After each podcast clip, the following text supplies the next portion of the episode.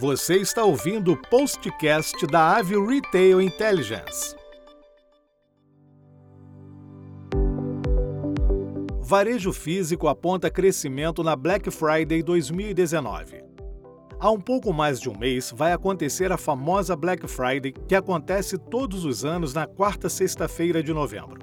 Enquanto o principal objetivo da Black Friday nos Estados Unidos é diminuir os estoques nas lojas físicas para o Natal, aqui no Brasil o foco maior é em lojas online. Porém, neste ano, segundo pesquisa realizada pela Google em parceria com a Provokers, mostra que as vendas em lojas físicas vão se igualar com as realizadas online e a tendência de um consumidor omnichannel.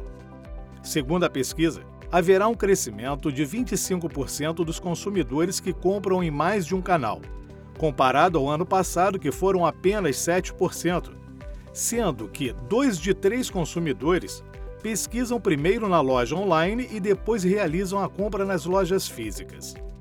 A opção Retire na loja, entre aspas, é o diferencial deste ano, por questões de preço e tempo de entrega dos produtos. Em 2018, na Black Friday dos Estados Unidos, a cada quatro compras, três eram retiradas na loja. Os itens mais desejados são eletrodomésticos, eletrônicos e celulares.